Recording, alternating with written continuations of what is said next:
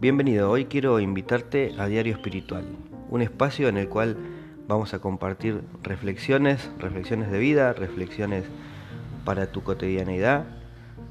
Así que sin más, si te gusta, crees que es útil y que te sirve, compartilo, compartilo con aquellas personas que lo puedan estar necesitando y que puedan necesitar ver su vida desde un punto de vista diferente.